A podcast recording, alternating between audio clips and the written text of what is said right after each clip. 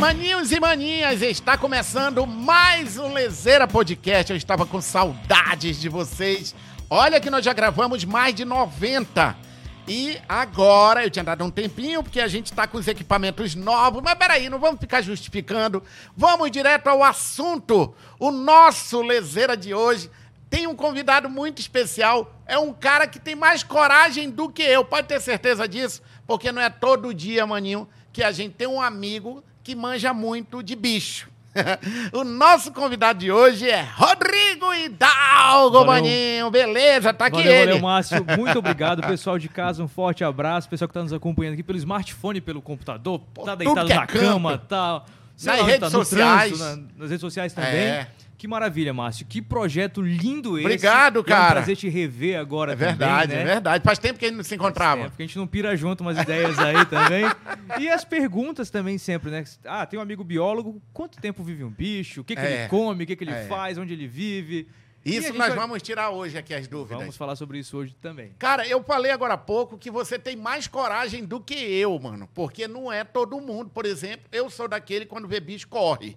né? A não sei que você. Ah, cachorro também, dependendo do, do, do naipe do Sim, cachorro. cachorro é punk também. Mas eu, eu já vou logo te, tirando, tirando uma dúvida aqui.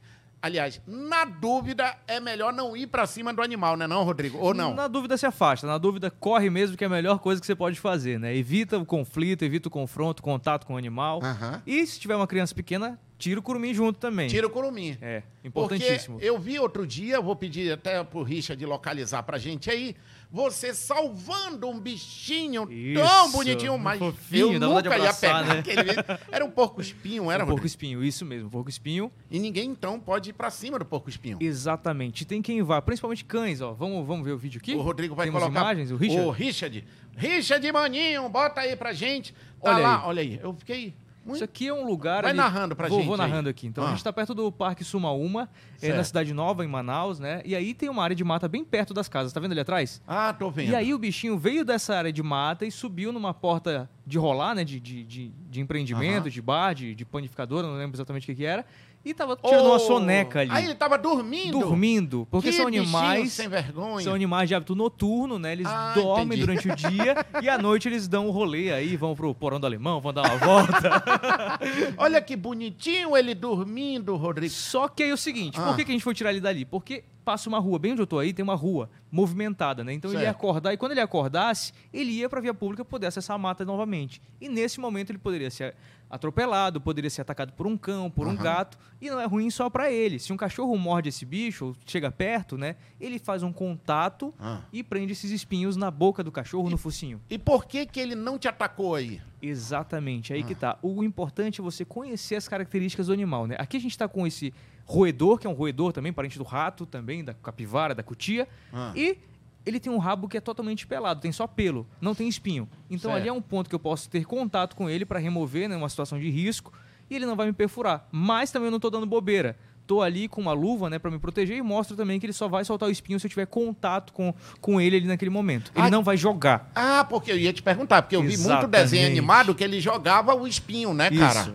Ele Mas, não joga. Não, não procede, ele não joga, ele só ele dá uma encostadinha, já viu? Jogando futebol, daquela uhum. aquela encostada. Totozinho ali. Aquele toquinho ali é o que ele faz naquele momento para destacar o espinho do, do, corpo dele, que são pelos modificados, né? A gente tem o cabelo, às vezes, eu uso também arrepiado é, que igual nem você. Meu, o meu. E aí ele é um pelo modificado, né? Que fica todo para cima e ele vai, perfura o, ah, quem estiver tentando atacar e solta esse espinho ali. Olha Só, que legal. A gente foi, soltou com os bombeiros também, participaram Sim, Rodrigo, momento. eles te ligaram ou ligaram pro bombeiro, o bombeiro te ligou? Foi Como é um que... amigo meu da polícia, né? Que é veterinário também, Aham. hoje é, Você é biólogo? Sim, sou biólogo. Registrado. Registrado, trabalhei. Que, o, né, original. Original, com Fez selo, faculdade. Né? Mas com selo de produzido no Polo Industrial de Manaus. Olha, né? vale que dizer bacana. isso. Sim, Rodrigo, aí ele te ligou.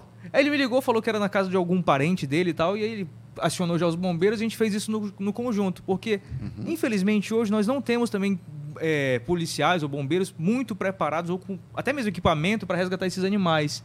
E às vezes as pessoas não conhecem esses bichos. E foi por isso que eu comecei também a produzir conteúdo digital, a criar meu site, Certíssimo. mostrar para as pessoas e trazer também para a televisão né, conteúdo sobre a vida silvestre.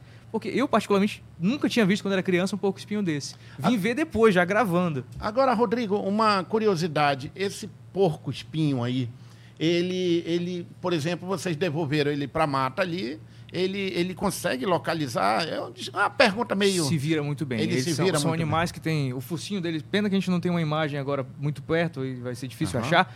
Mas ele tem um focinho bem diferente, volumoso, né? Que vai permitir que ele ache as coisas ali no escuro. Lembra que ele é de hábito no- Aham. noturno? Então ele, ele não é enxerga nada. aquilo. Ele vai procurar pelo cheiro. Ele vai se, se encontrar, ele vai se resolver muito bem. Ô, beleza, senhoras e senhores, a gente começou esse bate-papo com o Rodrigo. E eu tenho várias dúvidas aqui, eu também, eu tenho certeza que você tem, mas eu vou chutando o balde aqui, mas Vamos antes, ah, vamos falar um pouco sobre você, cara. Certo. Como é que você se torna um biólogo? Era papai, mamãe? Como era? Ou, ou foi paixão mesmo de, de menino? É uma longa história. Acho que existe uma grande diferença entre você ser um biólogo de outro canto e você ser um biólogo nascido na Amazônia. né? Você já nasce pegando nos bichos, já nasce respirando a Amazônia, você já nasce em contato com a folha, comendo ali uma farinha orinis. Pô, de onde vem a farinha? Como é que faz uma farinha? E a gente vai em busca disso. E meus avós, eles tinham essa vida de campo também. Eles faziam a farinha, moraram na várzea, no careiro. Outra parte da família em São Gabriel da Cachoeira, lá na cabeça do cachorro. Então, uma mistura muito grande, sangue peruano também, sangue português, aí eu misturando tudo. E aí me deu essa loucura. Hoje meu pai é pesquisador também, trabalha com plantas medicinais, minha mãe trabalha com turismo. E isso me abriu porta desde moleque, né? Então, desde pequeno eu tive Você acesso é fruto de um ambiente de um ambiente, fruto todo- do meio, né? É, Desse do meio, meio. que me provocou esse cara maluco que eu sou, que hoje amo o que faz, que hoje faz uma biologia de uma maneira totalmente diferente, que não é aquela ou que você é formado em biologia, você você vai dar aula. É. Você vai dar aula, você vai dar aula, você vai fazer pesquisa, você vai dar aula. Só que o que mais além de dar aula a gente pode fazer na biologia? N coisas. E é isso que os biólogos hoje estão se, se abrindo mais, né? Poxa, eu posso trabalhar com é, exames clínicos. Até o exame do potinho, aquele potinho que a gente leva cheio, Márcio, sabe? Sei. Aquele...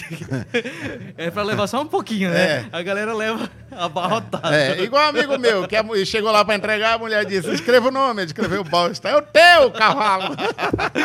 E aí, tem biólogo também trabalhando com isso. Você leva ali, você nem imagina quem tá que vai receber o teu brigadeiro ali. É o biólogo? Tem, tem um biólogo também que pode Ah, fazer eu não isso. sabia Pode disso. atuar com isso. Eu não sabia. Pode fazer merda não só na televisão, pode fazer também. pode fazer também com exame clínico. Mas, Rodrigo, quando você era pequeno, tu era daquele de pegar o animal? De... Sim, cara, sim. Aprendi fazendo. Tinha. Ah, um sapo, tu ia lá e pegava Ia, o sapo. pegava. Nossa. Ia. E a mãe deixava, o meu pai também deixava, sempre foi muito, muito parceiro nisso. Meu pai criava cobra antes de eu nascer também. Aí ele deixava, ah, o menino tá com a cobra, Deixa deixa. aí, tranquilo. O menino tá brincando. E aí foi nesse sentido, assim, nessa pegada, e fiz um curso técnico em agropecuária no IFAM Zona Leste, antiga agrotécnica também. Era a escola tive contato com animais, com pesquisa também. Comecei, na verdade, com planta, Uhum. estudando planta. E aí eu vi, pô, cara, planta é o que meu pai faz, não é o que eu quero fazer. Eu quero mexer com os bichos, mas não vaca, não é, carneiro, não galinha.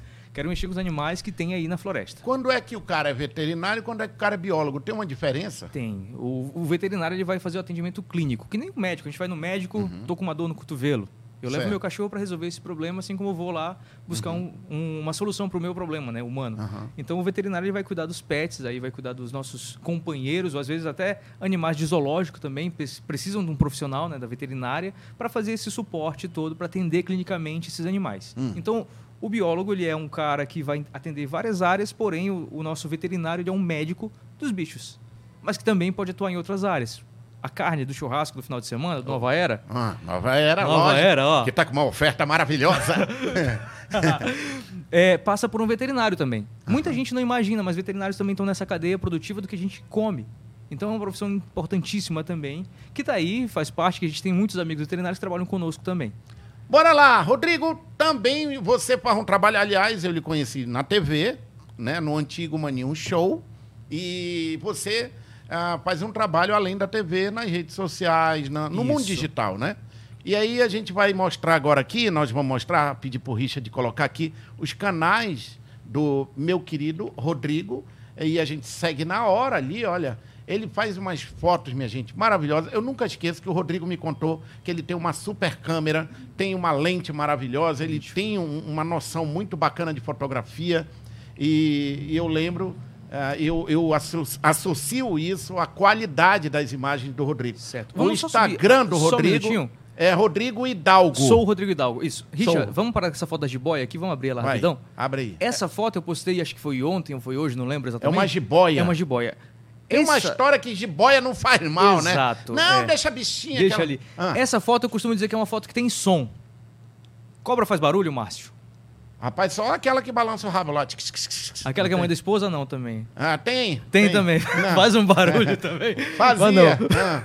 É, cobra faz barulho? Sim, essa aqui é uma foto que eu digo que tem som. Por quê? Porque as jiboias, elas chiam quando elas são acuadas, né? Quando, quando tem um, um perigo para ela, quando ela vê alguém que chega muito perto, às vezes, ou você tá passando uma trilha, passou muito perto da jiboia. Ela vai fazer um chiado e abre essa boca grandona para parecer, tipo, malvada, mas também cai fora. Ela avisa. Caramba. Ela vai avisar, cai fora, se afasta de mim, porque eu não quero te morder. Você não é minha presa, mas eu não quero te morder. Mas se você chegar muito perto, eu posso morder. A jiboia, ela morde, né? Isso, e ela, ela não morde. tem veneno, mas a não. mordida dela... Isso, machuca e às vezes pode inflamar também. Uhum. Algumas pessoas acreditam que tenha veneno no mês de maio, mês das noivas, né? Certo. Mas não procede. Pera aí, que tá passando o carro da... o carro do peixe tá passando... O carro do ovo tá passando. Vamos voltar aqui.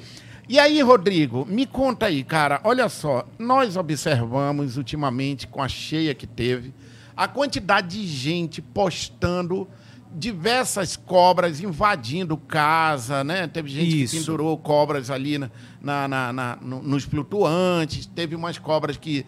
É, enfim. Cara, fala pra gente um pouco por que disso, cara. Lembra que eu falei da questão de ser um biólogo nascido na Amazônia? Uhum. Existe todo um contexto, existe toda uma diferença, né? Você tá aqui, você respira isso, seus parentes vivem isso. O bicho aparece na tua casa. Certo. Meu primeiro contato com animais foi na minha casa, iguana que aparecia no quintal, sabe cururu que aparecia no quintal. Tu morava onde? Novo no Aleixo. Mato? É, quase. Era, morava lá quando era tudo mato. Uhum. 30 anos na costa e era exatamente isso. Era um lugar que era realmente tinha área de mata. Uhum. E aí apareciam animais, jacuraru também, comedor de ovo, é. que a gente ouve, mucuras apareciam também. E eu, criança, ia e pegava esses bichos. A mucura criou-se uma, uma, uma ideia de que a mucura era um bicho sujo, né? Sujo, um rato. Às vezes as pessoas é. confundem com rato, a gente pode falar dela mais pra frente um pouquinho. Uhum. Mas, então, eu tinha esse contato e é uma coisa que acontece, que é um privilégio que hoje as pessoas não entendem, nós termos animais na cidade. Uhum. Quantas cidades no Brasil você vê araras cruzando o céu? É, aqui a gente ainda vê, né, cara? Vê, cara, de é. manhã cedo. Falei um dia desse numa palestra. Falei, cara, vocês já viram arara cruzando? Não, que hora vocês acordam? Meio-dia. Falei, meio-dia, você não vai não ver. ver. Não vai ver a arara é. no céu. Aí você sempre passa, final da tarde ali, da Vargas, passa ali umas casais Isso. de arara bonito. Lá onde lindo, eu moro lindo, também lindo. passa e embora falar das V8, cobras. E o V8 também, que é um O V8 é uma priquitada doida ali. e aí as cobras, cara, aparecem também nas casas. Tem os bichos fofinhos, carismáticos, né? Que a gente vê. O boto cor-de-rosa, você vai na beira do rio aqui, você vê ele durante o dia também, é, é fantástico. arara cruzando o céu. Mas tem os outros animais que não deixam de ser fofinhos também, para quem sabe admirar. As cobras aparecem nas casas e hoje o nosso caboclo ele precisa lidar com isso. Então, nosso trabalho hoje comunicando na rede social, no canal no YouTube e também na TV, hum. é falar para as pessoas da importância desses animais. Eles existem? Existem. Existem conflitos? Infelizmente, ainda existem.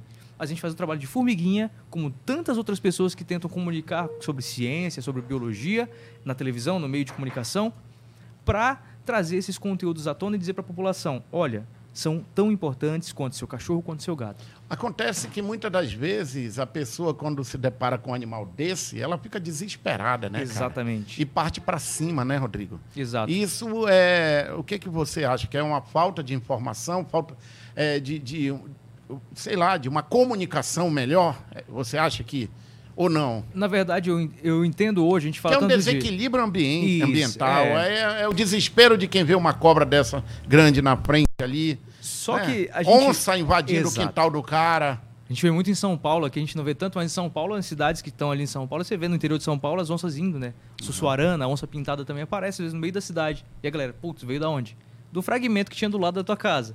Então, isso tudo acontece e a gente precisa entender também a diversidade das pessoas. A gente fala tanto de diversidade, de cor, é. de, de tudo, mas a gente esquece também de respeitar o caboclo como ele é, com a cultura dele, com a essência dele, como ele cresceu. É certo matar? Não é certo. Mas essa é a vivência dele. Essa é a forma como ele lida com o meio hoje e como os avós dele ensinaram ele nesse tempo todo. Então é importante a gente falar sim de conservação, é importante a gente falar disso tudo mas entendendo e respeitando o que é cultura e o que é do outro. Ó, eu cresci, e eu não posso negar, Exato. eu cresci comendo o arabu, ovo, é de, ovo de tracajá. Eu cresci, era o meu café da manhã. Isso aí, todos os caboclos da Amazônia não podem negar, né? É, é, uma, é uma fonte de vitamina tão maravilhosa e aquilo ali era uma coisa, eu morando lá no interior, lá em Tefé, aquilo ali era um, um- um- como é que eu posso dizer, era algo pra gente. A mamãe dizia, ó, um arabuzinho que é pra ir bacana pra escola, né? Então é essa cultura que eu acho que tem que é, ser respeitada. Ah, Márcio, o mundo mudou. Mas peraí, é, é, não estou dizendo aqui que tem que matar. Sim, Né? exatamente. Mas a gente sabe, cara, que no interiorzão desse Amazonas, 20 dias de viagem, 15 dias para dentro do mato, o caboclo ele depende daquilo para sobreviver. Ou é aquilo ou é não é nada, né, cara? Às vezes não tem, é só a farinha e o cara não tem o que comer. Rodrigo, E é subsistência. bora falar agora do Vamos canal lá. do YouTube. A gente falou agora do Instagram dele. O Richard, eu tenho que gritar. Richard, bota aí. O canal do YouTube do Rodrigo é sensacional, minha gente. A gente vai se inscrever É, também na temos- hora. Tá ali, o Richard já entra, a gente se inscreve. Já tem mais de 7 mil seguidores. Isso. Parabéns pelo trabalho. E eu quero que o Rodrigo mostre aí um, um- algo assim que. Não, peraí, deixa eu perguntar antes. É um perrengue chique pra fazer isso aí, né? cara? Gigantesco, cara. Porque tu E vai pro aí, interior, tu, a Gabi, uma câmera e uma canoa. É. Exatamente. E uma cuia pra desalagar. Peraí, depois a gente vai pra outra parte. Mas fala disso pra gente. A dificuldade pra você, que é um profissional, um biólogo autônomo. Né? Exato. E faz um, um trabalho com tanta qualidade ni- pro YouTube aí, cara. Isso. Cara, na verdade, aprendi a fazer fazendo, né? Na biologia, ninguém te ensina a pegar uma câmera e fazer um conteúdo desse. Aham. Você não tem uma disciplina que fale de empreendedorismo, que é necessário. Hoje eu estou sendo convidado para palestra falar de empreendedorismo para biólogos, que nunca me chamaram para isso. Sempre foi, fala sobre o bicho tal, fala sobre isso. E hoje falar de empreendedorismo para os futuros biólogos, para as novas gerações, é importante também, porque foi uma coisa que eu aprendi a capinar e abrir o meu caminho. E hoje a gente faz esse conteúdo aqui, estudando realmente, se aprofundando, como você hoje faz esse podcast também, que foi se aventurando Regarra, nesse mundo, estudando aprendendo, pra caramba, né? apanhando E ainda. tá lindo, tá fazendo um mega trabalho Obrigado, cara. também. É, é- é fenomenal, cara, isso de ver, pronto, mas a gente sabe o quanto a caminhada é, é longa, né? Então a gente fez dessa forma também, foi aprendendo, fazendo. E o Maninho Show, vamos entrar nesse assunto Uhum. Bora, também. bora. Um bom, uma Foi boa um- época. Foi um divisor de águas também, porque a gente estava produzindo conteúdo da Gabi, né, que tá aqui nos bastidores com a gente também. Que eu quero convidar a Gabi pra vir É, um vai dia vir um pra... dia pra falar. Gente. E aí nós estávamos num momento que tinha que produzir conteúdo e não podia sair de casa, lembra? Era, eu lembro. E aí nós- Era no quintal! Era no quintal é, e também. que eu lembrei. e no Chroma Key. É. E foi ali que nós começamos a usar o Chroma Key É. e aprender a jogar Gabi para outros lugares que não sem sair E de eu casa. achava sensacional aquilo. É uma pena que aquilo ali acabou, a TV perdeu. E quem perdeu mais foi as pessoas que adoravam, Sim, o as público crianças. adorava, é. E a Gabi, minha gente, eu vou pedir para ela vir um dia aqui, porque a Gabi, ela, ela, a- as pessoas olham para a Gabi, a minha professorinha, É. minha- né? ela, ela tem um jeito muito legal de educadora. Isso, a comunicação é, É, ela boa. comunica. E é esse, e esse era o Maninho Animal. Quando Isso, chegou aqui, o Richard Animal. falou, Maninho Animal.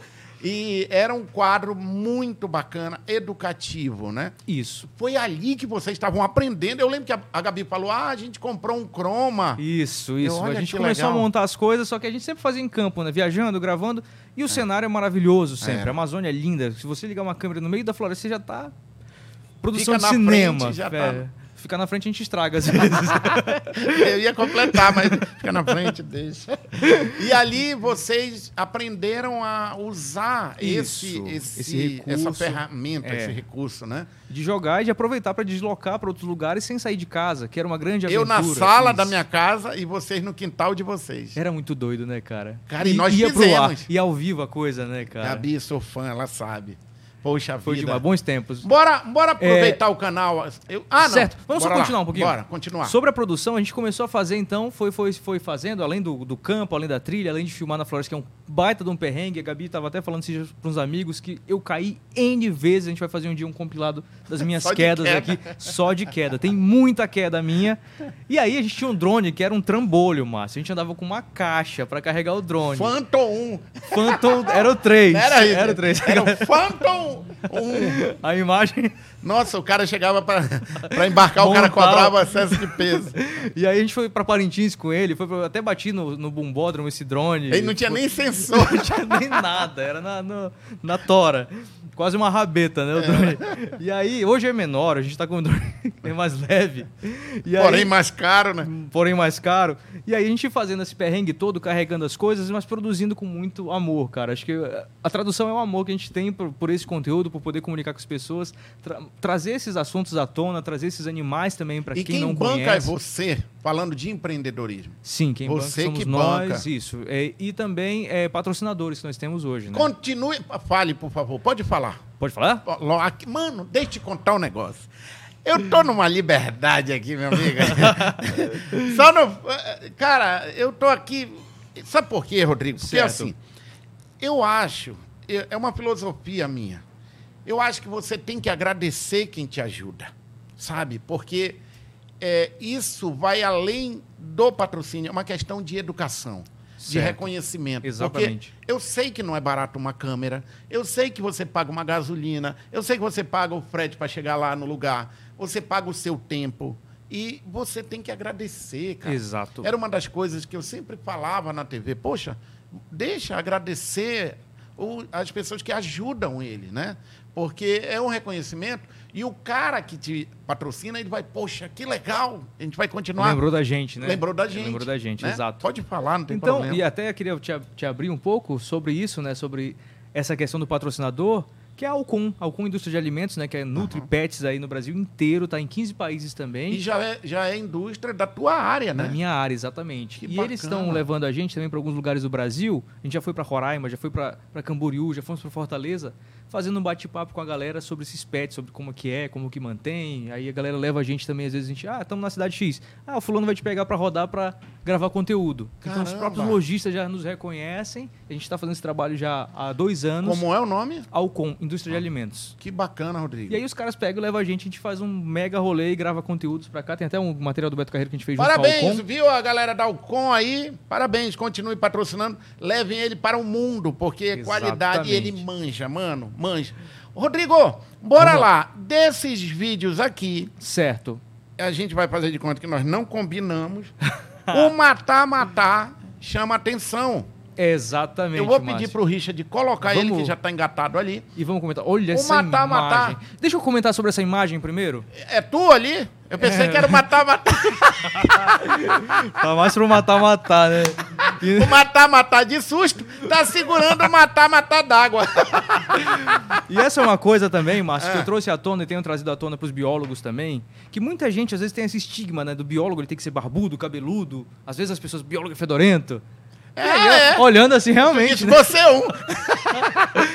e eu vou te trazer o assunto do porco-espinho também, que o porco-espinho, esqueci de falar isso. Ah. Mas ele é, ele é inimigo do biólogo. Por quê? Porque quando você pega um porco-espinho, como eu peguei naquela situação, ele libera um cheiro de caatinga. É um peidão que ele dá, não? É um xixi.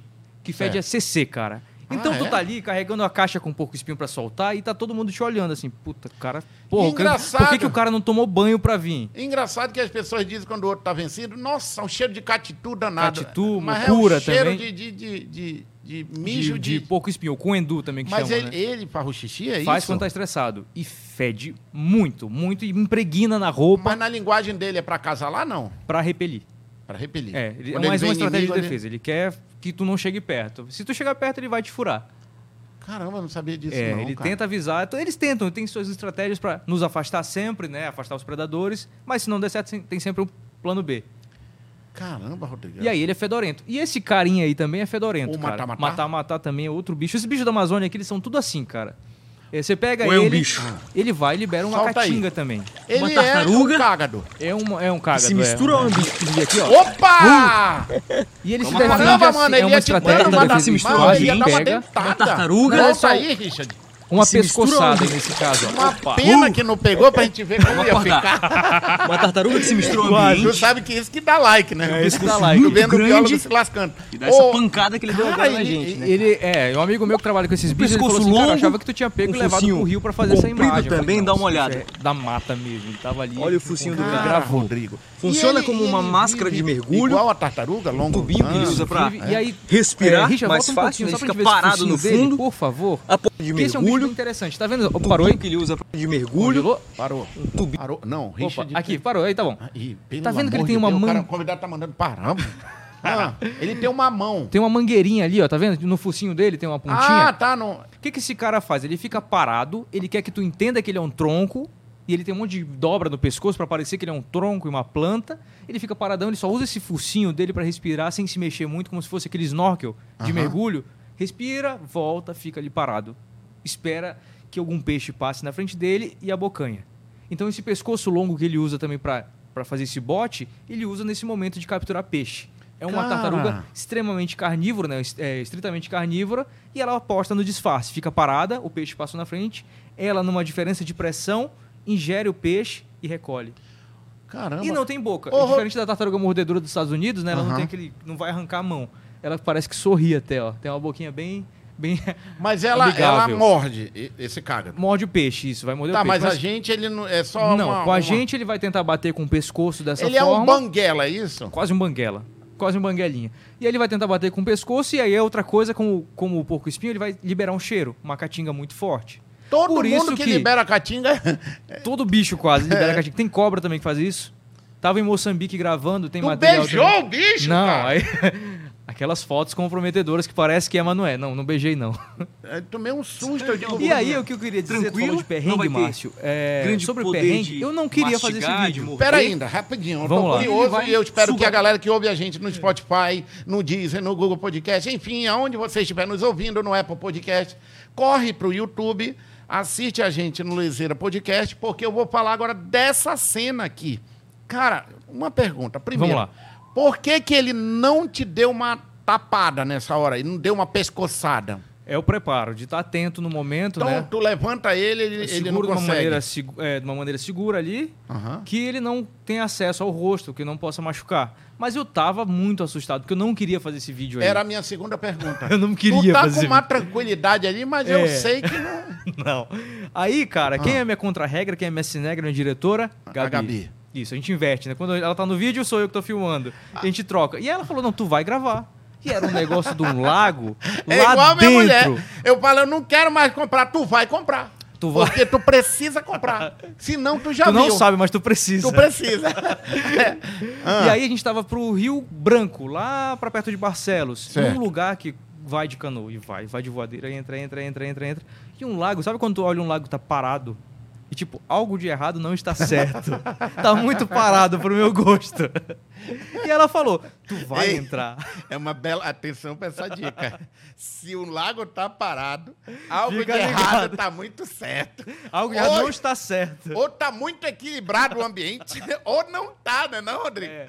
Ou não tá. E aí, cara, ah. ela falou: Não, tu vai gravar. Eu falei: Puta, cara. E aí, tem a raia, gente, os caras estavam pescando a raia lá para um trabalho de pesquisa. E a raia é dentro desse, desse tamanho, lago. dentro desse lago, a raia é desse tamanho, puxando de espinhel. Com um ferrão, Márcio, com um ferrão desse tamanho. Então não, tu vai entrar no lago e putz, pode ter uma mega de uma raia ali, tu pode pisar. E eu. E Aí a Gabi a raia vai é uma entrar. opção. Podia ter jacaré, jacaré azul, um monte de bicho e tipo. Mano, na atual conjuntura tinha até o curupira. até o curupira tava nesse lago. E ah. aí eu fui e tal, sem querer, mas deu um mega de um vídeo, hoje tem, cento, tem 11 mil visualizações, outro também tem uma, uma boa e, quantidade. Mas ah, tem ele fora aí, Richard? Tem, Rodrigo? Tem, mais tem, pra frente? Tem. Coloca aí o matar-matar. Por que matar-matar? Dá o peixe pra dentro e já vai ele engolindo. Só uma pescoçada. Pois é, acho Olha que o tamanho do cara. Algumas Olha pessoas só. chamam, para aí rapidão. Aí, Richard, matar-matar. Richard, para. Aí. Aqui, algumas pessoas também o chamam de banco de, do cão. Banco certo. do cão porque ele é todo espinhento, assim, parece um tronco, né? Tem essa aparência bem pré-histórica, primitiva. E aí, acho que as pessoas, algumas pessoas já me disseram que comem esse animal, mas grande maioria das pessoas na Amazônia não comem por não, conta do cheiro. É, eu nunca provei. É, o cheiro diz que já, já repele muita gente. Então é um animal que realmente às vezes aparece no espinhel, aparece no, desculpa, uma malhadeira, é, ocasionalmente, mas é pouco conhecido pelas pessoas também. Caramba, galera, entra aí no YouTube do Rodrigo, ou o nome do canal é Rodrigo Hidalgo mesmo? Sou Rodrigo Hidalgo, igual no Instagram. Sou Rodrigo Hidalgo, olha Isso. que legal. Produzido pelo Bicho Gente. Bicho Gente, a nossa produtora, é esse que eu te falar. A gente começou a fazer esses conteúdos. Obrigado, Richard. Valeu, ah. Richard. É, a gente começou a produzir esses conteúdos, fazer o, o Chroma Key e tudo mais, fazendo o meu conteúdo e conteúdo da Gabi. E outras pessoas começaram a querer fazer também. Como é que vocês fazem? Como é que a gente faz para gravar um vídeo com vocês? Vocês podem produzir a gente? A gente quer contar uma história de um projeto de pesquisa, mas a gente não sabe como falar para a câmera. E hoje alguns pesquisadores nos procuram para é, construir documentários, construir conteúdos digitais também, uhum. para traduzir a ciência de uma maneira entendível para a grande massa. Que isso que é uma grande virada também. Que hoje não é só a gente. Hoje o, Rodrigo está aqui, ele é só um personagem dentro de um grande projeto, de um grande movimento que é trazer a ciência e popularizar a ciência, trazer esses conteúdos à tona. Temos muitos pesquisadores no IMPA, na, no, na UFAM, IFAM, Embrapa, que precisam trazer esse conteúdo à tona. O cara pesquisa sobre o sarapó. O que é um sarapó? É um, é um negócio que sara o pó.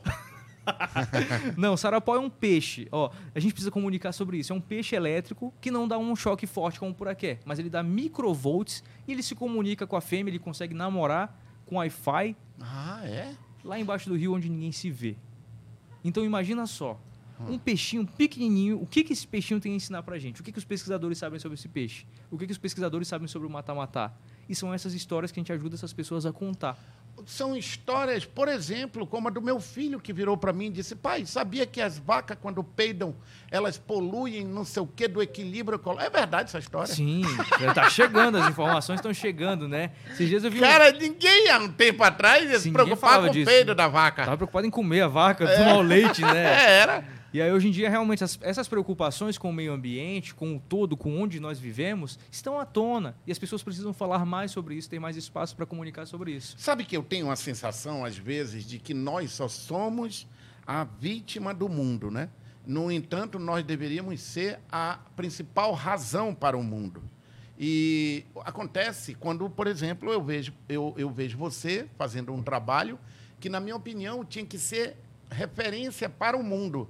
Ah, vamos para a Amazônia? Ah, cara, lá tem o Rodrigo, que é filho de lá, que cresceu nesse ambiente e que pode nos ajudar mais ainda. No entanto, pequenas coisas, no, no bom sentido, que você é, faz, por exemplo, é imenso o seu trabalho, Exato. mas eu digo pequenas, pequenos gestos que poderiam ser amparados para o nosso Estado ter uma melhor visibilidade até e respeito. No entanto, esses eles são omissos a isso, né? É a mesma forma o caboclo que ele procura. Eu lembro, Rodrigo, que eu lia muitos anos atrás um livro do Gilberto Mestrinho que ele falava que ele apoiava a matança do jacaré, porque era muito jacaré para pouco caboclo naquela Isso. época. Isso, tanto que teve uma entrevista do Jô Soares com Chico Anísio que ele comenta sobre essa posição do Gilberto Mestrinho. Ele comenta. Sim, não, ele comenta. Não. E aí, o que que acontece? Naquela época, ele dizia que era uma, poderia ser uma saída para o Estado, né?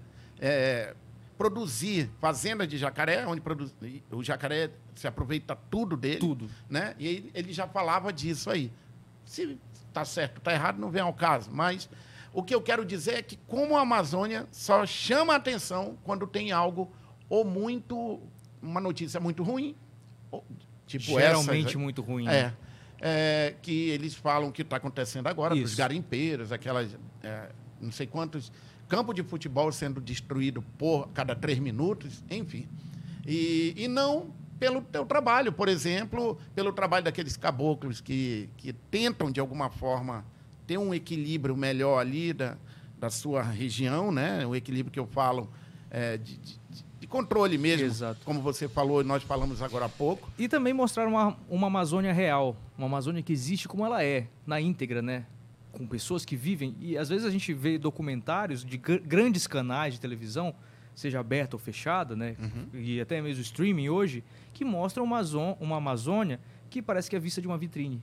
Onde não existe o ser humano. É. Onde o ser humano não faz parte. Pronto, tu resumiu o que eu estava tentando dizer. E aí, a impressão que dá é que o caboclo não faz parte desse contexto. O caboclo ele vive, ele conhece. Tudo que nós sabemos de ciência partiu do conhecimento tradicional do caboclo remédios saindo da Amazônia porque um caboclo abriu a porta, recebeu um pesquisador e falou: essa planta eu uso para tal coisa. Então nós não estamos, nós enquanto sociedade, nós não estamos valorizando O Caboclo Amazônida, que tem um conteúdo vasto, gigantesco e que precisa vir à tona e que faz parte da Amazônia, que faz parte do Brasil, que às vezes é esquecido pelo Brasil. Esse é um ponto gravíssimo, cara. E hoje meu trabalho enquanto comunicador, enquanto produtor de conteúdo, é trazer à tona também essas vozes, né? Viu o Cabrini falando, as melhores histórias são de pessoas desconhecidas, pessoas anônimas. E hoje eu trago muito isso comigo, trazer essas histórias e queria muito ter tempo na televisão para poder trazer mais essas histórias. Né? Fiz no Amazon Site durante um ano, papiei com muitas senhoras, muitos senhorzinhos também. E sou fã, adoro, adoro gente idosa, costumo dizer também, adoro as, as avózinhas por aí. E são bibliotecas que nós estamos perdendo com o tempo. Essa é a grande verdade. É uma grande verdade. Eu lembro que lá em Tefé, ah, quando pescava o pirarucu, se não salgasse logo, o pirarucu estragava, uhum. né? E eu lembro muito bem que algum caboclo daquele comentando lá falou: não. Eu perguntei dele como é que eles, quando acabava o sal, né, com tanto pirarucu, ele não, tá vendo essa mata? É um mato que tem no beiradão. Eles botavam na boca do peixe e o peixe não estragava. É impressionante, né? né? Eu não lembro o nome da mata, do mato. Se alguém souber, comenta aí. Rodrigo, bora agora para minhas curiosidades. Vamos que vamos. Tem um peixinho que quando eu era criança, mamãe tinha maior medo, não era nem de eu morrer afogado no rio, era medo do tal do candiru. Candiru, é candiru polêmico, né? que rima com sovaco. Exatamente, então, eu pensei por nisso isso, também. É, tem que tomar muito cuidado com o Candiru, que tem música, tem tudo, né? Isso. Eu lembro que, que eu tinha um costume meio estranho, mas era. Eu, ao invés de ir para aula, eu tirava minha farda da escola, deixava tudo penduradinho e pulava no rio para tomar banho. Isso onde? Lá em Tefé. Tefé. Eu tomava banho no rio, rio escondido de água branca, né? Água branca, água barrenta, não, né? Não, não, barrenta passa lá fora, tem um lago. Tem um lago. É. Aí, olha a ideia. Pra mamãe não descobrir que eu tinha ido pro Rio, eu tirava até a cueca. E... Tomava peladinho. Tem... Ai, que delícia! Aí tem coragem. e agora, olha, como eu era um menino desconhecido, não sabia que um candiru poderia me pegar. Bora lá! Tem matéria, tu já fez matéria? Olha o costume é, de falar da. É. Tem algum conteúdo que você já sim, fez sim, com o candiru? Com candiru. Não, depende do sentido aí também. Não, né? filmou o bichinho. Filmamos. Tem aí, Richard, nós não combinamos. Bota aí aquela parte do candiru. Olha. E das casas próximas. Aérea. Onde é mergulham, isso? tomam banho no rio. Para, rapidão. Parou, Sem... Rodrigo. Oh, é, eu tô Richard... chamando o Richard de Rodrigo Pesadinhas. Esse, Mas esse dá material... mais um foco aí. Um corpo se afoga, um ser humano aí, se afoga. Aí, aí, aí, parece um, tubar, um tubarão. Parece um tubarãozinho, ele é azulado, né? Essa matéria Nossa. foi gravada no porto de Iranduba, aqui do lado de Manaus. Aqui do ladinho. Certo. E aí, cruzou a ponte e tá lá. Cruzou a ponte, tem um monte de restaurante ali, você pode almoçar e tal. E a galera deixa pescar. E nesse ah. monte de peixe que aparece, vários bagres aparecem, né? Certo. E o candiru também é um bagre. Existem várias espécies de candiru. Ah, ele é um bagre? É um bagre. Só parente que da, da daquele grandão lá? Também, né? Da pirarara, da piracatinga. Só que ele não cresce muito. Não cresce muito. E tem menores. Esse é o candiru açu. O candiru açu é o peixe que ele vai aparecer quando tem um naufrágio de barco afundou o barco aqui em Manaus, algum rio, grandes histórias que existem, né? Monstros do Rio também, com é. o cara Cresci que faz os documentários. Aí. E aí ele aparece, são os primeiros caras aparecendo no naufrágio. Ele sente o odor de, de, de, agonia, de carne, de sangue, e ele vai e ataca o corpo humano já em decomposição. Né? Ele perfura tudo e vai devorando uhum. por dentro. Por Essa que, espécie de candiru. Por isso que muitos, infelizmente, se perdiam. Somem, somem é, né? Somem. E o candiruzinho ah. pequeno, que é o outro, né? Ele realmente. Que é o sem vergonha. Isso, que é o sem vergonha. Que que faz? Que, por que, que ele vai atrás da gente na, na, urina, né? As pessoas, ah, não faz xixi na água, que era essa história que tu ia contar era. pra gente. não, não faz xixi na água porque pode vir um candiru. E ele entra na uretra. Já teve caso registrado, né, com, com nota científica e tudo mais, de remoção de um candiru do, do, trato urinário, né? Eu nunca vi, eu só ouvi falar. Sim. Todo mundo diz, olha, não mija na beira do rio que ele sobe. Tem gente que fala que sobe, acho um pouco difícil. Eu nunca vi. É. Tipo, candiru, opa, vou acertar aquela mira. Vou nadar aqui. Vou nadar, não, tipo salmão. Não sobe, mas se você estiver dentro d'água, ele vai, porque ele vai atrás do, do, da mesma excreção que os peixes excretam também pelas guelras. Esse é um peixe vampiro. Ele precisa entrar nas guelras, nas brânquias dos peixes, né? Que a gente vai na uhum. abre ali ver se está tudo bem, se está vermelhinha, se está ok, e ele fica ali, porque ali tem muito sangue. E aí nós na urina liberamos a mesma substância. Então ele pensa, opa, tem uma guerra grande ali, né? É. Tem uma guerra ali dando sopa. E aí ele vai achando que vai se dar bem e aí acaba entrando em contato com a gente. Agora eu posso perguntar, que aqui eu estou no podcast, é, nós estamos falando da uretra. Exato. Mas tem um costume que fala que entra pelo ânus. Eu só nunca falavam. vi, eu vi só da uretra também, mas do, do ânus a gente escuta. Falar, eu realmente já escutei muito, mas eu nunca vi relato sobre. Eu também nunca ouvi falar, é porque a galera fala muito isso. Olha, cuidado, o candiru entra no sovaco. É, então não, mas, não, não há é. possibilidade. E não é esse peixe, é o menor. Tem um outro tipo de candiru. Tá, mas essa história de entrar no ânus é, é lenda. Não sei te dizer. Então, eu, assim, se a gente escuta do caboclo, então é. pode ser que tenha assim. Uma, alguém já é, deixou. Alguém já viu alguma coisa. É, já viu. Agora na uretra ele entra. Entra. Sim. E dizem que quando ele Esse entra, peixe ele faz uma pequena abertura com essa boca e ele se locomove né? dentro das vísceras, comendo tudo que tiver pela frente. Por isso que às vezes alguns bombeiros resgatam. É, eles têm. Uma... Esse não, porque ele é, um, é o candiru açul, mas o pequenininho ele tem um esporãozinho duro. Pois é, de que ele entra e ele e abre. abre. E aí ele não volta. Ele, ele morre lá dentro. Isso. E esses bagres que tem esse esporão, como o surubim também, ah. são venenosos, cara. Se você se fura com aquilo ali, vai inflamar e vai doer muito. Cara, imagina a dor, bicho. Imagina. Dói demais. E incha, e dá um mau problema e tal. Puf, tá aí, tá explicado o candiru. Você consegue encontrar corpos também, de naufrágios, de acidentes, todos perfurados como se fossem tiros, como se fossem balas. Mas são ferimentos causados por esse peixe. Quando eles retiram o corpo da água, esses peixes saem aos montes de dentro do cadáver. E esse é apenas um dos peixes que nós encontramos aqui, no Rio Amazonas, dentre uma infinidade deles. Um rio que recebe água de vários afluentes e por isso tem essa cor, onde você não consegue enxergar nada além da ponta do seu nariz. Por isso, peixes como a piracatinga e o candiruaçu ficam com essa boca e ele se locomove dentro das vísceras, comendo tudo que é pela frente. Quando for tomar banho no rio, porque o candiru ataca. E olha os dentes do cara aí, ó. Parece que não arranca pedaço, mas ele deixa um buraquinho em cadáver. Tem imagens de cadáver, alguns vídeos que a gente acha pela internet, materiais que a gente acha pela internet. Uhum. Fica igual um furo de bala. Com essa boca dele, ele abre só um, uma passagenzinha e entra. Extremamente liso. E ele Segurar anda, ele é eles difícil. andam em cardume, é? Cara, Rodrigo. eu não sei te dizer. Não conheço muito Prefiro não é, opinar. É, nunca... Então, beleza. Um só já dá trabalho. Imagina um, um cardume. Candiru Açu, olha, quase Candiru 80 Açu. mil views, Isso. 70 e poucos mil views. O povo tem uma curiosidade tem, com o candiru. Tem, Então, bora prolongar. O candiru. Dá audiência. É quase um fetiche pelo candiru. É, um fetiche. Esse candiru com a meia luz e uma dose de vodka. Rapaz, então punk, a melhor. Punk. Assim, mais uma. Desculpa. Vamos lá. Professor, só mais uma pergunta. Se eu estiver tomando banho de cueca, não tem perigo? De... É, o problema é você secretar a urina, né? Você dá uma mijada. É, dá uma mijada. Ele vai. Não pode. E geralmente mais em águas brancas que a gente chama, Rio Solimões, Rio Amazonas, essas águas mais barrentas. Então acho que água por isso que água... o Candiru não me acertava, isso. porque lá em Tefé a água é preta. Água preta geralmente tem, mas em menor quantidade. Hum. É uma dica. O que que é? Eu não, eu não achava. Ou o Candiru que não achava. Ah, vai fora, gaiato. Vai te lascar Ei, Sacanagem. mas o Candiru, ele é trágico, mas é engraçado. Né? É engraçado. Tem umas umas particularidades dele que são engraçadas. E junto com ele, ah. se vo puder voltar um pouquinho, também Volta tem outro, aí, o Richard outro nem peixe, pisca. Pô. Para de, de, de, desejar o candiru, Richard. tá medindo ali o candiru. tá calculando o tamanho do candiru. Das vísceras, é um comendo tudo que tiver pela frente. Por isso que às vezes alguns bombeiros resgatam ah. corpos, conseguem encontrar corpos. E ele se locomove. Fogo, o ser humano se afoga.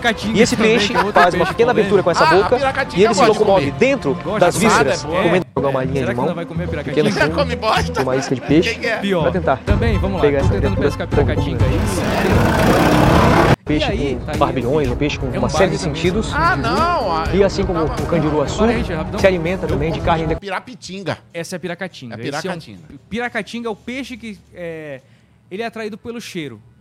Cheiro. Isso, piracatinga, vem do, do, de um tá. dialeto indígena, né? Que ele trans, diz exatamente isso, que é atraído pelo cheiro. Ele tem esses barbilhões, esses bigodes aí que vão ajudar na busca de alimento também, mas tem um olfato muito, muito apurado. E esse peixe ele vai também estar tá junto com o candiruaçu quando um barco afundar. Então esse peixe também se alimenta de animais e seres humanos em decomposição. E esse vídeo trata um pouco sobre isso. A gente Ei, fala um pouco dessa. Ô, Rodrigo, dessa mas parte. peraí, fora isso, ele se alimenta de quê? Ele fica procurando só detrito, resto só de comida. É fosse, algumas pessoas chamam até de urubu da água, né? Ele se alimenta de resto, de carcaça, de carniça. Ah. E aí ele cai às vezes no anzol e a galera come. E esse peixe é tão polêmico que, não sei se você lembra, mas teve a polêmica da matança dos botos para pegar piracatinga. Houve uma moratória para pararem de comprar esse peixe por conta hum. disso, porque estavam matando botos, boto vermelho que nós temos na Amazônia, né? Para cortar partes dele para pescar esse peixe. Então você pegava, as pessoas pegavam o boto, balançavam na água e vinha um monte de piracatinga. Caramba. E esses peixinhos da Amazônia iam para Colômbia no, peixe de, no preço de banana. Peraí, então ele é um peixe que tem valor. Tem valor, criaram um valor em cima dele, na verdade. Mas para que, que eles usam lá? É para. Pra... Business. É Comida. Mesmo? Alimentação. Ah, deve ser alguma alimentação Isso. exótica. Não, não, comida mesmo da massa. Ah, é? Isso. Só que como vem fácil com esse tipo de pesca uhum. ilegal, extremamente ilegal que estavam fazendo, matando botos para fazer isso, então o Brasil viu essa situação toda e é, criou uma moratória para parar, brecar esse comércio de piracatinga. Mas estava indo toneladas de piracatinga para fora e a galera comendo sem saber como, de onde vinha, o que era e como era pescada. Então, houve matéria no Fantástico, divulgando tudo isso e mostrando toda essa problemática desse peixinho. Beleza. Obrigado, Richard. Eu vou perguntar agora de um, de um peixe que eu cresci falando, todo mundo falava dele, que ele mora embaixo do flutuante, mas só que eu nunca vi. Tanto certo. é que várias vezes eu ia para livro, porque criou-se um, eu criei uma imagem desse peixe que realmente era um monstro. Era o pacamon. Pacamon, um peixe. Tu já viu algum? Só imagem. Pois Só é. imagem também. É um peixe meio achatado, um bagre também. É. Desses ele é bagre. São, sim, um bagre também. E ele é comedor bagre, de gente. É, dizem, né? É. é. Bagres são esses peixes que nós chamamos aqui na Amazônia de peixe liso, né? Peixe liso. Tem gente que não come peixe liso também. É Eu amo o surubim. O surubim. Mas o surubim também, ele, ele... Não, são animais carnívoros em grande maioria. É mas carnívoros no sentido de comer peixe, comer outros peixes menores e tal, e, e fazer esse, esse ciclo então, na cadeia. Então, o pacamon eu nunca vi, e tu nunca também viu alguém que Pessoalmente, viu? não, mas já, vi, já ouvi relatos de pessoas que já viram, e é um peixe realmente que fica Diz no que ele é grande. cabeludo, meio peludo. É, tem, tem muita Deve gente que conta histórias assim. Eu cresci com esse peixe na minha cabeça. É sério. É, Porque a gente ia tomar banho nos flutuantes no sítio, aí para não tomar banho, a mamãe o tio gritava, ó, oh, tinha um pacamonte aí que ele batia. Ah, mano, não entrava um. Mas da... de todos, de todos, de todos, acho que o que mais mete medo são as arraias, né, cara? É. Já pisou em arraia? Eu já vi um amigo se torcer todo, se, ele ficou igual um S, um C cedilha, gritando de dor porque pisou numa raia. Deus me livre, cara. É um dos piores, uma das piores dores que a Amazônia pode provocar, né? Conta aí, Rodrigo, como é que eu posso amenizar ou evitar? É verdade que eu tenho que andar jogando areia para frente? É, a grande verdade é você anda arrastando o pé, né, para evitar o contato, ela vai sentir aquele movimento na, na aba, que a gente chama aba dela, né? Acabou que chama de aba. E a gente vai sentindo ali, ela vai sentir esse movimento e vai se afugentar. Ou então vai com um pedaço de pau cutucando o chão para evitar esse contato. E é verdade que dá mais quando está secando o rio? Exato, aí que tem os encontros. E aí também que o caboclo vai tentar passar de um, de um furo para o outro, que a gente chama de furo, quando é. o rio vai secando, e aí a canoa, seca. o Paranazinho seca, e aí vai arrastar a canoa. E aí, opa, encalhou. Desce pra, desce pra arrastar a canoa, para carregar a canoa. Nesse momento, o cara tá tão focado em carregar a canoa que ele esquece. E ele vai andando na necessidade que tem de andar ali naquele alagado, naquela parte meio rasa, e a raia tá ali. E ele pisa e ela se defende, não, ela não vai atacar, ela vai se defender. E aí a dor é severa, né? Horas e horas de dor, e às vezes um esporão pode ficar preso também dentro da pele, e aí complica ainda mais a infecção. E como é que esse caboclo, lá bem, como diz o outro, 20 dias longe de Manaus, como que ele resolve isso, Rodrigo? Algumas pessoas falam que tem que esperar passar, que é um negócio que tem ali é, um tempo para passar esse veneno, né? E mas a ciência já nos fala que o ideal seria você fazer uma compressa de água quente. A água quente ela vai quebrando as moléculas né, do veneno e vai ajudando a aliviar mais a dor, amenizar a dor. Só que nesse meio tempo a gente escuta, ah, bota fumo em cima, bota borra de café. Pasta de dente. Pede para uma moça virgem sentar em cima. Existem esses relatos também. No interior. No interior, exato. Aí para achar uma virgem uma hora dessa. Aí o cara morre com você, pede o pé e, e não acha. É complicado. Mas enfim, o Márcio me complicar. Eu quero uma virgem!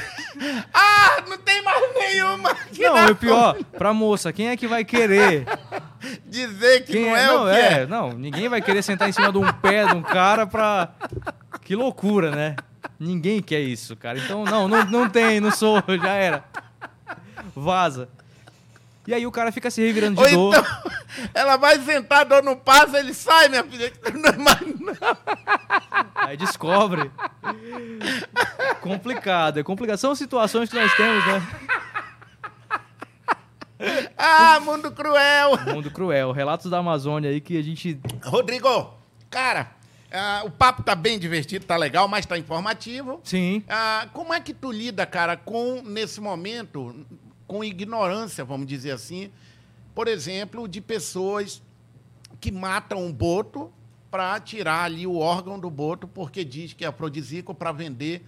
Não é como você lida, é como que você tenta, através do seu canal ali do YouTube, educar isso, levar essa comunicação. Você faz certo. esse trabalho também de informar não só do boto, mas de outras, isso. de cobras, né? Também tem de macaco que eles cortam, eu já vi. Isso, é... sopa de macaco, várias coisas que eles fazem também, de uhum. coatipuru, que é o nosso esquilo do também. Do coati, que isso. corta o, também. O, o pênis do, do coati. É? E aí, cara, eu, eu, durante muito tempo, nessa formação que a gente acaba tendo na academia, e vendo referências de fora da Amazônia também, você aprende que o biólogo ele tem que ser meio que militante da coisa e, tipo, você tem que ser polícia, você tem que repreender, você tem que repreender. E no meu caminhar, eu percebi, cara, eu tô do outro lado. Eu não sou polícia, eu não tenho poder de polícia. Se um malandro correr atrás de mim, eu não tenho uma pistola para me defender, nem posso dizer que sou policial. Então, se precisar correr, como tu perguntou no começo, se tiver um bicho, eu posso correr. Se tiver um malandro correndo atrás de mim, eu vou correr. não vou ficar para ver a história. Mas então, eu percebo hoje que o meu papel não é estar tá proibindo. Você não pode ter, você não pode fazer, você é um criminoso, você é isso, aquilo. Minha preocupação é na outra ponta. As pessoas que nós estamos tendo na sociedade, o futuro da nossa população, da nossa humanidade.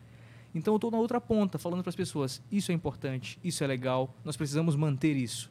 Porque são essas crianças, essas pessoas, esses jovens que vão fazer a diferença lá na frente, vão replicar esse conhecimento. Uhum. Quem não gosta de cachorro, não gosta de cachorro e não vai gostar. Infelizmente, essa é uma verdade. Algumas pessoas nos surpreendem e gostam. Viram, viram a chave, né? Teve situações de pessoas que já foram picadas por serpentes que me falaram: "Cara, assisti teu conteúdo e hoje eu, eu antes eu matava cobra, hoje não mato" eu, eu dava paulada em jacaré. Hoje não dou porque eu entendo que o jacaré ele tá ali, ele faz parte do meio ambiente. Tu explicou muito bem e eu curto jacaré hoje. Consigo entender que é importante para a natureza, então, para nossa cidade. Esse, essa missão tua, ela é, é constante, né? Constante. E outra, é, você viu aí a questão que a gente comentou das cobras, você explicou. Isso. Desse equilíbrio do meio ambiente, das onças que acabam indo ali atacar ali o, o galinheiro ali do caboclo. Não só onça, também tem ali o, o porco Outros do mato, né? A galera que vai ali atacar. E, e através da informação, né, Rodrigo? Através da informação. Da educação, da levando educação. educação. Exato. Minha formação é de licenciatura. Então, uhum. eu, aquela coisa de biólogo vai dar aula. No, nas entrelinhas, hoje eu sou um professor, só que minha sala de aula é maior. É. Eu não estou ali em uma sala fechada. Hoje eu estou numa sala de aula maior e tenho muitos alunos de idades totalmente diferentes. Então tem senhorinhas que às vezes mandam feedback, alguém manda uma notícia, uma, tipo um videozinho de uma senhorinha. Cara, ela, ó, minha avó, ela te assiste, ela gostou, ela quer saber cadê quando vai ser o próximo vídeo, cadê aquele vídeo daquele bicho X, faz daquele bicho tal. Então, cara, é uma sala de aula muito diversa, com várias pessoas de maneira de, de pensamentos diferentes, de ideologias diferentes, posicionamento político diferente e é surpreendente. E eu tento sempre trabalhar com imparcialidade. Uhum. O meu, meu papel enquanto comunicador é fazer com que as pessoas pensem e tirem suas conclusões. Legal. Reflitam sobre o fato. E não vou te entregar mastigado. Ó, o peixe é isso e pronto. Não. O que eu estou te falando é o que a ciência fala, o que as pessoas falam. O lado do caboclo fala isso sobre a Vitória Régia, mas o lado científico fala isso. Então, sempre com contraponto, sempre valorizando também o saber tradicional, o saber das pessoas que moram na Amazônia. Essa foi uma coisa que eu trouxe desde a origem. Eu acho isso muito legal, cara. Muito bacana, porque tu acaba aproximando as pessoas Uh, e explicando para ela de uma forma bem, bem é, justa. Justa, isso. Justa. Eu acho que isso que faz a diferença. A gente se diverte aqui com, com tantos assuntos que acabam sendo é, divertidos, porque é da nossa região. A gente sempre brincou com a história do Candiru, a gente brincou com a história da, da, ali da, da, do Boto, que engravida. Sim. Né? Tem, a gente cresceu, nós somos. Você talvez deve estar ouvindo ou assistindo esse podcast em alguma parte do mundo. Ah, tem que entender que esse podcast é feito na Amazônia por dois caboclos. Isso. E a nossa cultura é essa. Como eu falei lá no começo, que eu adoro comer o ovo do tracajá, porque eu, fui, eu cresci dessa forma. E, e a gente está aqui.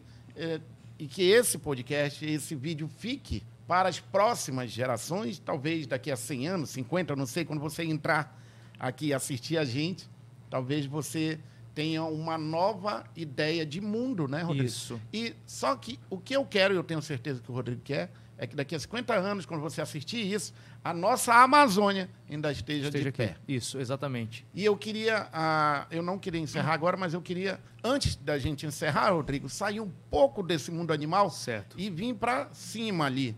Como é que tu olha, cara, toda essa loucura que está de invasão em terras indígenas? Eu não estou falando politicamente, estou falando uh, de meio ambiente, né? De invasão às terras indígenas, dessa loucura de exploração de, no meio ambiente. Eu queria que você desse a, a tua opinião como biólogo. O que que tu está vendo que eu não estou vendo, é, mas você está enxergando? Pô, isso aqui está fazendo com que esses animais... Como é que tu vê isso aqui? Esse, esse mundo de hoje aqui, 2022. Certo. De terras indígenas, principalmente, eu acho que a gente precisa ouvir essas pessoas, dar voz, e não dar voz a quem quer falar sobre, por essas pessoas. Então, é, falar de minorias, falar de pessoas que é, são representadas hoje por alguém é muito complicado, porque quem vive no local sabe a sua realidade. Uhum. Então, enquanto alguém quer, uma pessoa quer, talvez tantas outras não queiram, e vice-versa. Então, o importante é a comunicação, o diálogo mesmo e essa troca de saberes. Então, eu não posso opinar sobre essa temática por justamente não viver nesse ambiente, uhum. por não conhecer a realidade que eles passam, que eles estão vivendo, vivenciando ali diariamente. Então, tão brasileiros quanto nós, quanto nós são, são eles também. E a tua visão como biólogo? É, pô, eu estou vendo aí. Ontem eu vi um. Passou para mim pela internet, no Instagram, o dois porco-espinho, não sei se você viu, com a perna queimada, fugindo da. Sim. Da, estava queimando ali, eles fugindo, deu um, uma, uma Dá um mal-estar gigantesco, E né, você cara? deve ver várias imagens sobre isso. Sim. Da, das queimadas que teve lá no Mato Grosso, Pantanal, lembra? No exato, Pantanal. Isso. Eu fiquei impressionado com aquilo ali. É, às vezes, Márcio, também uma coisa que muito me surpreende é que só as coisas grandes aparecem e incomodam as pessoas. E às vezes só incomodam quando aparecem. Mas aqui perto, no entorno de Manaus, acontece a mesma coisa. A gente tem animais sendo atropelados diariamente, a gente tem uma série de problemas que não vêm à tona que a gente também não tenta mostrar no dia a dia, na, num programa de TV, no material, porque não é o lado bonito da Amazônia, mas que as pessoas precisam conhecer e entender. Nós hoje usamos energia elétrica, nós causamos impacto, nós usamos vias públicas que matam animais também. Infelizmente, as pessoas não conseguem reduzir em alguns momentos, acontecem acidentes, colidem com animais, e todos nós estamos gerando impacto. Nossa missão individual é reduzir esses impactos e fazer o possível para que isso aconteça. Mano, Pô, que bate-papo legal. Richard, bora ali rapidinho, só rever aqui o, as redes sociais do Rodrigo. É Sou Rodrigo Hidalgo. Sou Rodrigo H. Hidalgo. Tá ali, entrem lá, sigam o Rodrigo, caboclo da Amazônia. A produtora dele é a Bicho e Gente. Eu adorei esse nome. É. Segue a Bicho e Gente também, o Richard ali, o nosso é o Lezeira Podcast. Também estão no, no YouTube. Isso. O Sou Rodrigo Hidalgo. Isso. Lá tem vários vídeos, né, Rodrigo? Falando aí de diversas curiosidades de bicho. Baiacu também na Amazônia. Baiacu. Não sei se você conhece, já, já viu? Já Baiacu, viu? Baiacu conheço. É. Pererecas e... também, não sei se você conhece. Ah, perereca, conheço. Conheço umas perereca bonita, rapaz. Agora não. Ah, deixa lá. Ah, ali, eu sabia que eu deixei de mamar mamadeira por causa de uma capivara. Como foi isso? Quando eu era criança, lá em Tefé, o papai amava bicho. O papai tinha um zoológico dentro de casa. Um dia eu cheguei, estava uma amiga nossa com a minha mama mamadeira dando para capivara. eu criei um nojo que eu nunca mais mamei. Obrigado, capivaras do mundo, pelo carinho. E elas estão em Manaus também. Esse material foi gravado em Manaus. Elas Legal. vivem aqui nos igarapés se a gente passar com atenção, a gente vê esses animais ali. E o Rodrigo esteve em Boa Vista, tá lá, entra lá e assiste ele. E a gente fez algumas entrevistas também, tipo um podcast só que é distância, em live uhum. e tal, nessa pegada também. O Puraquê tá ali, a Isso. gente... É, o Rodrigo ficou de falar pra gente, e ainda dá tempo, porque aqui a gente tem... Da Liberdade, tu falou de um peixinho que manda o... O, o, o choque, né? O choque. Se comunica. É o sarapó. É um peixinho pequeno, né? Também... Mas se eu entrar dentro d'água, ele vem para cima de meio da choque? Não. Não, ele, ele é um peixe que ele é, emite campo elétrico, ele dá microvoltzinhos que a gente não consegue sentir, para ele se orientar, se localizar. E, por isso, alguns bagres que a gente falou ainda agora há pouco, tem os bigodes, lembra que ele tem bigode? Ele tem uma série de sensores que ele consegue perceber esse campo elétrico. Ai, quando ele então, vê o... o, o sarapó é uma isca que está chamando e o peixe vai e consegue ah, achar ele. come ele. o sarapó? Come o sarapó. Sem enxergar nada, eles conseguem se encontrar com esses com esse monte de sensores que eles têm. Essa Cara, comunicação é, não verbal, não. É impressionante. É igual o boto pescando, ele joga uma onda, né? Isso. Ele, ele sente o, o, o Morcego também, né? Com sonar, o morcego Eu vi também. um morcego que tem bonito aqui no, nas cavernas de Presidente Figueiredo. Aham. Uhum. Não é isso? São lindos, cara. Rodrigo, cara, muito obrigado você estar tá aqui com a gente. Quero Valeu, te agradecer Márcio. você ter vindo. Quero muito um dia bater um papo com a Gabi aqui com a gente. Sim, sim. Falar do. do acho tão bonitinho quando ela explica as curiosidades. Cara, e conta com a gente, tá Maravilha, bom? Márcio. É, continue fazendo esse trabalho. E se você quiser saber mais do Rodrigo, a gente mostrou as redes sociais dele, mas vão, vão ter os cortes desse bate-papo bem legal. Antes de eu ir embora, que Brasil você espera? Que Amazônia você espera para o futuro, Rodrigo? Uma Amazônia mais conhecida pelas pessoas, que seja tratada como que nós sejamos tratados como brasileiros, que nós possamos ter essa troca de informações, como a gente teve, de falar de animais, falar das nossas características, e que isso seja tão conhecido quanto as novelas cariocas, quanto as novelas paulistas, né? A gente hoje comunica aqui, tem grandes grupos de comunicação no norte do país, e nós estamos produzindo conteúdo totalmente diferente, inédito, que ninguém conhece. Esse podcast é totalmente diferente, cara. Tem tantos podcasts por aí, mas esses assuntos aqui são tratados somente aqui. Que legal. Pode ter certeza disso. Então a gente está fazendo esse conteúdo, nós todos, em nossas áreas diferentes. É, e o humor também, eu trago humor hoje na minha palestra também. Acho tento, bacana, fundamental. Eu tento fazer o meu. Palestra, quando me chamam para alguma coisa, falar com jovens. Esses dias a gente falou com turma de ensino médio para falar de um tema polêmico, né? Que era sobre. A, o, tinham batido numa iguana e tal. Eu usei da estratégia do humor para prender a atenção. Então, mesclar, ter essa troca, essa união e buscar fora da caixa é super importante e que nós sejamos vistos e cada vez mais bem recebidos pelas pessoas que não vivem ainda o que a gente vive. Às vezes vem nos visitar aqui na Amazônia, faz o passeio com o boto, mas ainda não sabe realmente o que é comer um jaraqui, o que é comer uma sardinha ali na beira do rio, assada na folha da bananeira, que talvez não tenha essa vivência, mas que a gente possa também transmitir para essas pessoas os valores que isso tem, que são parte da nossa identidade. Então, essa é uma missão não só minha, Márcio, mas tua também. É, é Gigantesca. Não é à toa você faz é o bem Lezeira feito. Podcast, a nossa Lezeira cara. é nosso. Obrigado, maninho. Senhoras e senhores, esse foi Rodrigo Hidalgo no nosso Lezeira Podcast. E até o próximo episódio. Até logo.